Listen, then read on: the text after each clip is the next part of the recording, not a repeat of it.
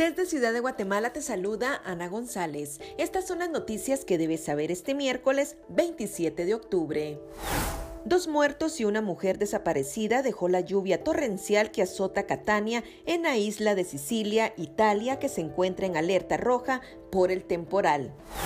En noticias nacionales, la ex candidata a la presidencia, Sandra Torres, reapareció acompañada con 32 diputados para mostrar el poder político que tiene como secretaria general de la Unidad Nacional de la Esperanza. La Superintendencia de Administración Tributaria SAT practica auditorías a 16 supuestas firmas de mensajería por posibles irregularidades.